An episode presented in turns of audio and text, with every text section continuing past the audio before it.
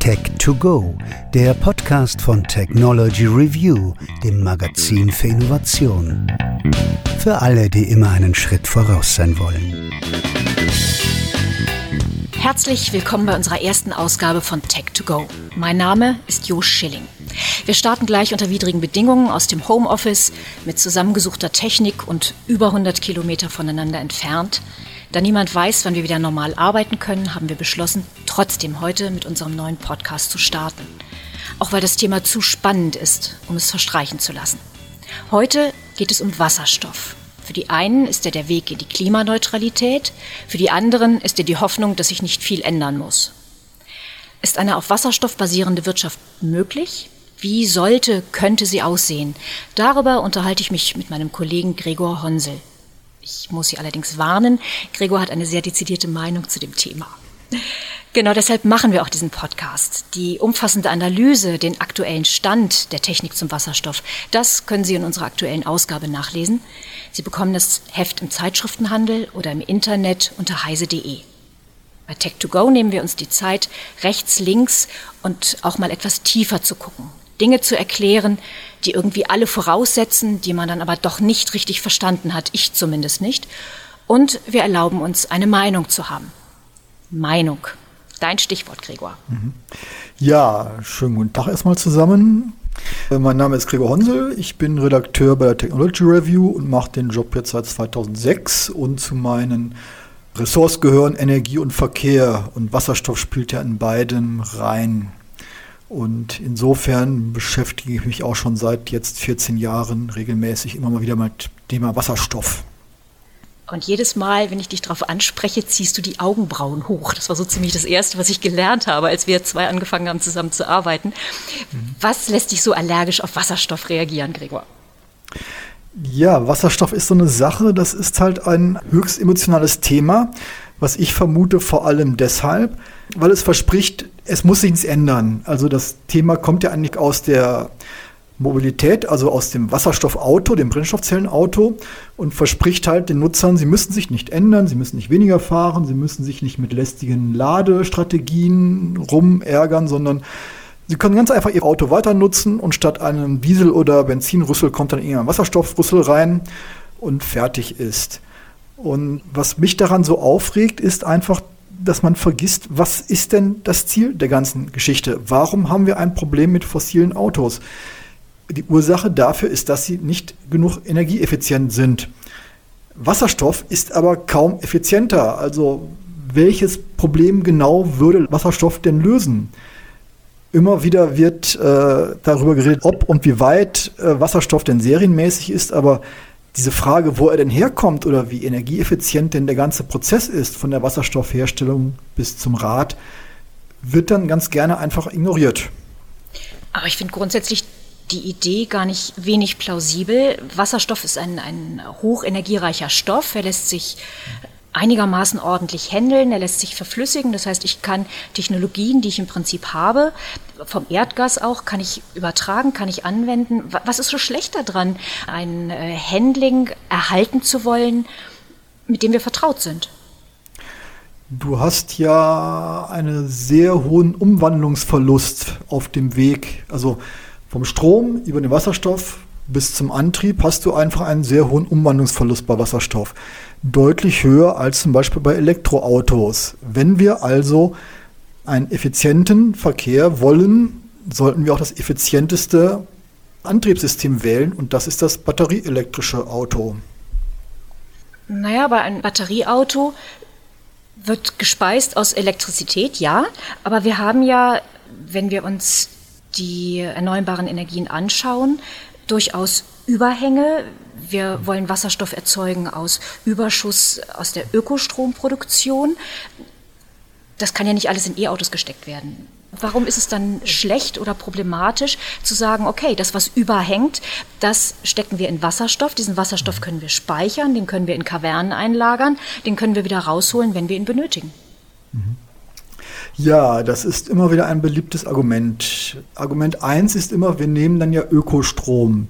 Das ist dann ja CO2-neutral und da kommt es halt nicht drauf an, wenn die Hälfte davon irgendwie bei der Umwandlung verloren geht. Doch, es kommt doch drauf an, weil wir haben relativ wenig Ökostrom und es sieht nicht so nach aus, als hätten wir das bald in Überfluss. Im Gegenteil, der Zubau an Photovoltaik und äh, Wind stagniert ja gerade. Und die Leute tun immer so, als sei das beliebig verfügbar. Ist es nicht. Wenn ich eine Kilowattstunde Ökostrom nehme zur Wasserstofferzeugung, fehlt die logischerweise irgendwo anders. Muss dann eben anders erzeugt werden dann kommt genau immer wieder, wenn man sowas sagt, kommt sofort wieder das Argument, ja, aber wir nehmen ja Überschussstrom, da ist es ja, da geht ja sowieso verloren, das ist ja nicht so schlimm dann. Mm, erstens haben wir nicht so viel Überschussstrom. Es waren im letzten Jahr 5,5 Terawattstunden ungefähr, die wo Windkraft abgeriegelt werden musste. Das klingt nach viel, das ist aber nicht so viel. Das ist vielleicht gerade mal ein Prozent der deutschen Stromerzeugung im Jahr. Und zweitens muss man sich immer die Frage stellen, welche anderen Maßnahmen gäbe es dann, diesen Überschussstrom vernünftig zu nutzen? Das Problem dabei ist nicht, dass es keine Abnehmer gäbe. Also den Strom würde man schon gut gebrauchen irgendwo. Äh, die Netze sind überlastet. Also muss man einfach die Netze ausbauen. Ja, das funktioniert aber ja nicht. Das funktioniert ja seit Jahren nicht. Das ist ja eins der großen Probleme. Und dann zu sagen, wir müssten die Netze ausbauen, weil äh, wir irgendwo mit dem Strom hin müssen, ist ja offensichtlich keine Alternative. Also was spricht dann dagegen zu sagen, gut, wir können die Netze nicht ausbauen oder wir schaffen den Netzausbau nicht. Wir nehmen jetzt die überschüssige Energie und speichern sie chemisch. Ja, super. Du hast recht. Dieses Land ist damit ganz schön überfordert, das Stromnetz auszubauen. Und die Alternative soll dann bitteschön was sein? Eine Wasserstoffpipeline, eine Wasserstoffinfrastruktur, Glauben Leute ernsthaft, dass sie eine Wasserstoffinfrastruktur mit den ganzen neuen Pipelines, der ganzen, mit dem ganzen Gedöns, das dafür nötig ist, aufbauen können, wo es schon mal mit Strom nicht geht? Und glauben Sie ernsthaft, dass Sie in einem Dorf, was gegen eine neue Hochspannungstrasse vorgeht, dass Sie da auf einmal eine Wasserstoffpipeline durchbauen können? Also welches Problem wollen Sie damit lösen? Von was für Größenordnungen sprechen wir da eigentlich? Netzausbau funktioniert nicht wirklich, mhm. aber wie viel mehr Netz müsste denn ausgebaut werden? Oder im Vergleich dazu, wie groß müsste diese Pipeline-Infrastruktur sein? Hast du da eine Vorstellung von, eine Idee? Ähm, weil habe ich jetzt im Moment nicht parat die Zahlen. Also von den äh, Leitungen gibt es eine ältere Studie von der DENA, die sagt, die muss mit 800 Kilometern und Wasserstoff ist schwer zu sagen, also weil ähm, ja, das ist noch alles sehr früh. Aber der Netzausbau kommt ja langsam in die Gänge. Aber mein Punkt ist einfach, dass natürlich ein bestehendes System wie ein Netz, Stromnetz, das besteht, man muss es nur aufbauen, das natürlich tausendmal leichter ist, als ein ganz neues System parallel dazu aufzubauen. Und trotzdem glauben die Befürworter der Wasserstoffinfrastruktur, dass man eher ein Wasserstoffnetz aufbauen könnte, als das Bestehende auszubauen, wo auch das schon nicht so richtig gut funktioniert. Ich muss ehrlich zugeben, ich habe nicht so eine richtige Vorstellung von dieser ganzen Pipeline-Technologie. Mhm. Wie funktioniert das denn heute mit Erdgas? Oder wäre es nicht sogar eventuell auch möglich, Erdgas-Pipelines für Wasserstoff zu nutzen, alternativ? Weil wenn wir fossile mhm. Energien zurückfahren, würde das ja auch bedeuten, wir fahren Erdgas zurück. Wäre es dann nicht denkbar, einfach diese bestehenden Infrastrukturen umzuwidmen? Oder, oder Wasserstoff ja, mit Tanklastern zu transportieren? Mhm. Oder wie auch, also ich, ich habe von dieser gesamten Infrastruktur nicht, nicht wirklich viel Vorstellung. Mhm. Da gibt es grundsätzlich zwei Wege. Also erstens, was gern genannt wird, wenn irgendwo ein neuer Elektrolyseur ans Netz geht, wird da gerne gesagt, dass man Wasserstoff ins Erdgasnetz einspeisen kann. Das ist wahr, also man kann bis zu einem bestimmten Prozentpunkt einfach Wasserstoff dem Erdgas beimischen, da muss man eigentlich gar nichts für tun. Der Wasserstoff ist dann aber in gewisser Weise weg. Natürlich energetisch ist er nicht weg, aber er ist halt dann mit Erdgas vermischt und erhöht natürlich auch dann den Brennwert und Heizwert von dem Erdgas. Aber man kann ihn zum Beispiel nicht mehr mit einer oder nicht mit einer normalen Brennstoffzelle zurück in Strom verwandeln. Das heißt, den Wasserstoff, den ich da drin habe, den muss ich eigentlich verbrennen über ein sagen wir, Wärmekraftwerk. Die haben wieder einen schlechteren Wirkungsgrad als meinetwegen eine Brennstoffzelle. Und damit ist halt der Wirkungsgrad noch mal schlechter. Also ich habe schon einmal Energie verloren bei der Herstellung von Wasserstoff Und dann habe ich nochmal Energie verloren bei der Rückverwandlung von Wasserstoff in Strom. Aber diese Rückverwandlung von Wasserstoff in Strom ist ja gerade das Wichtige, weil ähm, es wird ja immer gerne als Anwendung für Wasserstoff genannt, saisonaler Stromenergiespeicher. Aber eigentlich brauchen wir keinen saisonalen Energiespeicher, sondern wir brauchen einen saisonalen Stromspeicher. Also den Strom zurückzulegen, den wir im Sommer oder bei windigen Tagen halt mit erneuerbaren ernten, für dann die berühmte Dunkelflaute. Aber dafür braucht man dann eben reinen Wasserstoff wenn man halt halbwegs noch einen Wirkungsgrad haben will. Daneben gibt es natürlich auch die Variante, tatsächlich dedizierte alte Erdgasleitungen umzurüsten auf Wasserstoff. Das geht, kostet natürlich Geld, aber das geht. Oder eben komplett neue zu bauen. Hm. Sprechen wir eigentlich immer noch von Wasserstoff für E-Mobilität oder von was für Wasserstoff sprechen wir jetzt gerade? Weil für mich geht das gerade so ein bisschen durcheinander und äh, man kann mit Wasserstoff ja sehr viel machen. Es ist einerseits eine Chemikalie, es ist ein Energieträger, es ist ein Speichermedium für elektrischen Strom. Also ich kann ihn verbrennen, ich kann Wärme daraus gewinnen, ich kann alles Mögliche damit machen. wovon reden wir jetzt eigentlich bei dieser Infrastrukturfrage? Gute Frage. Ähm, ich habe den Eindruck, das ist der Politik im Moment selber nicht ganz klar.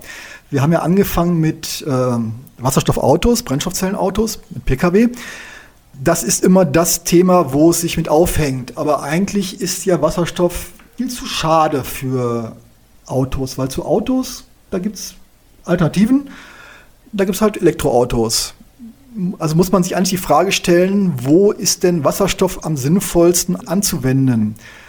Und der größte Punkt dabei ist natürlich die Industrie. Die Industrie braucht immer schon Wasserstoff, also zur Herstellung von Kohlenwasserstoffen über Synthesegas, wo man es auch gut einsetzen kann. Was nicht ganz trivial ist, aber was geht, ist zum Beispiel bei der Herstellung von Stahl und Eisen statt Kohle, Staub und Koks, dass das Eisen erst reduziert wird all diese Sachen, da liegt eigentlich die Verwendung von Wasserstoff auf der Hand, weil es erstmal wenig Alternativen dazu gibt und zweitens, weil es auch schon sowieso gemacht wird. Das heißt, die ganze Infrastruktur ist ja schon da.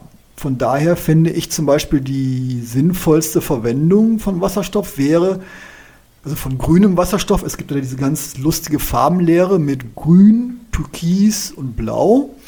Ich drösel das mal eben auf. Also grün heißt halt aus erneuerbarem Strom hergestellt. Blau heißt halt aus Erdgas hergestellt, also wieder einem fossilen Stoff. Und Türkis ist so ein Mischding dazwischen. Dann nimmt man halt schon Erdgas, aber was dann an Kohlendioxid anfällt bei der Herstellung, entsorgt man irgendwie.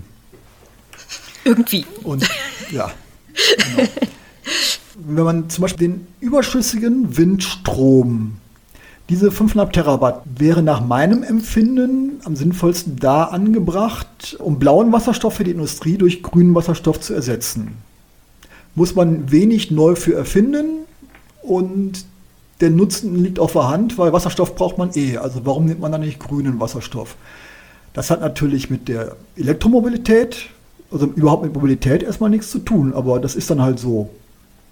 Also man muss in jedem Einzelfall halt wirklich rechnen, wie viel CO2 erspare ich durch eine Kilowattstunde erneuerbaren Strom. Und da kann Wasserstoff eine Lösung zu sein, muss aber nicht. Das, das die ganze Denkweise ist, finde ich ja, steht völlig auf Kopf. Die Leute fragen immer, wie kriege ich mein Auto bewegt? Aber die Frage muss ja sein, wie kann ich mit meinen vorhandenen Ressourcen möglichst viel CO2 einsparen?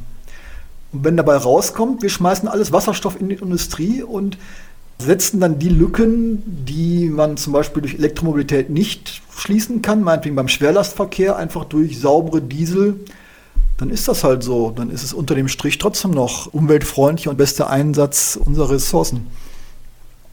Okay. Ja, Entschuldigung, ich habe dich unterbrochen. Nee, alles gut. Worum es mir geht, ist erstmal die richtige Frage zu stellen. Die richtige Frage lautet halt, wir haben ein begrenztes Angebot an erneuerbaren Strom. Und das wird auch nicht so explodieren. Ich meine, das ist ja echt zäh. Also die Frage ist, was können wir mit den CO2 frei erzeugten Kilowattstunden, die wir haben, am besten anstellen? Wie können wir sie am besten nutzen, um möglichst viel Effekt zu erreichen mit möglichst geringem Aufwand? Da sollte man erstmal seine ganze Energie hinterwerfen und da werden sicherlich auch ein paar Anwendungen für Wasserstoff abfallen, aber ich würde mal sagen, ganz oben stehen sie nicht. Ja, ich würde gerne nochmal zur Elektromobilität zurückkommen. Also mhm. das Wasserstoffauto, das Brennstoffzellenauto ist ja irgendwie nicht tot zu kriegen. Das kommt ja mhm. alle Jahre wieder. Ich habe das nicht verfolgt, du schon. Ich weiß mhm. nicht, seit wie vielen Jahren das immer wieder mal hochkocht. Ich glaube seit den 80ern. Seit den 80ern? Oh, oh Gott, das ist lang. Okay. Ja, Seitdem hat es nicht geschafft. Hat, ja, Daimler hat in den 80er Jahren angefangen, Brennstoffzellenautos zu bauen. Wenn nicht ja. gar in den 70ern, da bin ich mir unsicher, aber in den 80ern weiß ich's. Ja, so richtig geklappt hat es offensichtlich nicht. Ähm, Elektromobilität ist ja nun wirklich auf dem Vormarsch. Ob sie so stark auf dem Vormarsch ist, wie wir alle zu sehen glauben, weiß ich nicht. Aber äh, sie ist definitiv ja die Technologie, die im Moment vorangetrieben wird. Aber wenn ich mir jetzt mal die Autobahnen anschaue, die sind voll mit LKWs. Ich mhm. wohne hier draußen auf dem Land. Um mich herum fahren ganz mhm. viele Schlepper auf den Feldern rum. Mhm wenn ich in Hamburg in den Hafen gucke, die ganzen Schiffe, die werde ich nie elektrisch betreiben können. Ist Wasserstoff da sinnvoll? Das kann ich nicht ausschließen. Das mag sein. Das ist eine Frage von ziemlicher Zahlenhuberei, wo man wirklich eine Energiebilanz aufstellen müsste. Wo kommt was her? Natürlich auch für, für den fossilen Brennstoff, für das Öl, wo kommt was her, wo geht was hin, was sind die Nebeneffekte, auch die sozialen. Das ist eine ziemlich schwere Frage. Aber eigentlich, ähm, wie gesagt, es ist nicht die Frage, wie wir LKWs betreiben wollen oder Schiffe. Es ist die Frage, was machen wir mit den verfügbaren Kilowattstunden, weil sie werden halt nicht mehr. Also es, auch wenn jetzt dieser Lockdown des Ausbaus mal irgendwann überwunden wird, wir werden nie beliebig viel Ökostrom haben. Also wo sollen der herkommen? Von daher stellt sich gar nicht die Frage, jede Anwend jede, der Verkehrssektor, der Heizungssektor, jeder Sektor überlegt sich, oh toll, was man alles mit Wasserstoff anstellen könnte. Die Frage ist eigentlich, was wollen wir mit unserem Strom machen? Und äh, da muss sich Wasserstoff wirklich hinten anstellen oder mindestens in die Reihe einstellen. Weil wir eben halt auf absehbare Zeit nicht genug erneuerbare Energien haben, um uns eine Verschwendung oder Umwandlungsverluste leisten zu können, ist ja jetzt die Bundesregierung, namentlich Peter Altmaier, auf die schlaue Idee gekommen, Wasserstoff von anderen Ländern zu importieren. Also sagen wir Nordafrika, gibt es viel Sonne, kann man große Solarkraftwerke aufbauen und das Zeug wird dann irgendwie in Form von Wasserstoff mit Tankschiffen oder Pipelines hergeschafft. Abgesehen davon, dass das wahnsinnig lange dauern würde, sowas aufzubauen, haben wir wieder das gleiche Muster. Ne? Das ist wieder das Versprechen, kümmere dich nicht drum, du brauchst dein Leben nicht zu ändern. Wir haben hier keine lästigen Windkraftanlagen rumstehen, das wird alles irgendwie von außen importiert. Wir haben zu wenig Ökostrom, ah egal, lass uns Wasserstoff von irgendwo anders her importieren. Sollen die sich drum kümmern? Ja, das heißt, es führt letztlich kein Weg daran vorbei, die erneuerbaren Energien weiter auszubauen, die genau. Netzinfrastruktur auszubauen und genau wenn wir nicht ganz, ganz massiv Erneuerbare ausbauen, werden sie einfach nicht lösen. Stehen ja doch diverse Forschungseinrichtungen auch hinter. Es gibt, gibt sehr viele Initiativen, die Wasserstofftechnologie voranzutreiben. Wie erklärst du dir denn diesen, diesen Aktionismus und auch die, die Wasserstoffstrategie der, der Regierung? Denken die alle nicht nach? Also den Forschern würde ich nicht unterstellen, dass sie nicht nachdenken. Ähm, bei der Politik wäre ich da zurückhaltender mit meinem Urteil. Also Wasserstoff findet wenig politischen Widerstand. Also erstmal klingt es zukunftsgewandt. Oh, wir machen Wasserstoffstrategie. Ja, das klingt cool. Also endlich geht es mal vorwärts in diesem Lande und dass die anderen nicht wieder irgendwie Vorsprung haben. Und zweitens, es dauert erstmal ewig. Das heißt, man hat es erstmal auf die Zukunft verschoben. Man fängt jetzt mal an, irgendwas zu planen. Und ja, es ist quasi ein Problem wegdefiniert, weil Wasserstoff kommt dann irgendwie aus dem Ausland oder so. Also ist das Versprechen, dass sich für uns möglichst wenig ändert und dass uns die Energiewende den Bürgern möglichst wenig lästig fällt in irgendeiner Art. Wo siehst du denn jetzt, um das nochmal zusammenzufassen, ganz konkret tatsächlich sinnvolle Anwendungsmöglichkeiten für Wasserstofftechnologien? Die Frage ist ja erstmal gar nicht, was machen wir am sinnvollsten mit Wasserstoff? Die Frage ist ja eigentlich, was machen wir am sinnvollsten mit Strom?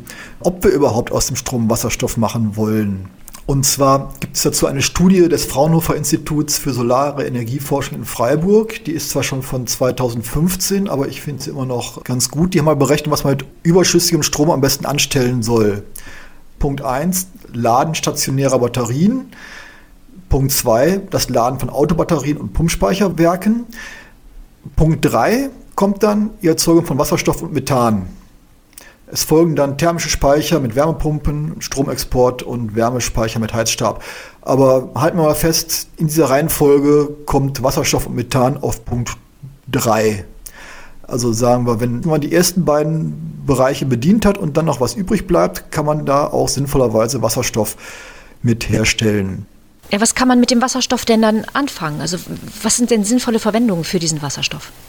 Ja, also das naheliegendste wäre natürlich erstmal den Wasserstoff zu ersetzen, den die chemische Industrie ohnehin braucht und der derzeit überwiegend aus fossilen Stoffen hergestellt wird.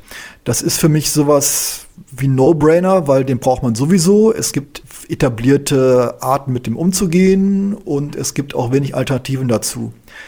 Wenn man diesen gesamten Wasserstoff erstmal ersetzt hat durch grünen Wasserstoff und dann bleibt noch was übrig, dann kann man sich überlegen, äh, mit diesem Wasserstoff entweder Saisonspeicher anzulegen für die Stromerzeugung oder ihn eben für Schwerlastverkehr, Schiffe oder Flugzeuge zu benutzen. Aber auch erst dann. Sehr schön. Sehr herzlichen Dank, Gregor, für das spannende Gespräch. Schön, dass Sie dabei waren. Wenn Sie noch mehr über das Thema erfahren möchten oder wenn wir Sie neugierig auf unsere Sicht auf die Welt von morgen gemacht haben, lesen Sie uns. In unserer Mai-Ausgabe finden Sie außerdem noch eine tolle Bilderstrecke zur Entstehung des anspruchsvollsten Teleskopspiegels der Welt, einen Schwerpunkt zum Prinzip Offenheit, Open Source, und über RNA-Impfstoffe, die viel mehr sind als nur eine Hoffnung gegen Covid-19. Und dann freuen wir uns natürlich, wenn Sie beim nächsten Mal wieder dabei sind. Der nächste Tech2Go zur Juni-Ausgabe kommt im nächsten Monat. Bis dahin, bleiben Sie gesund.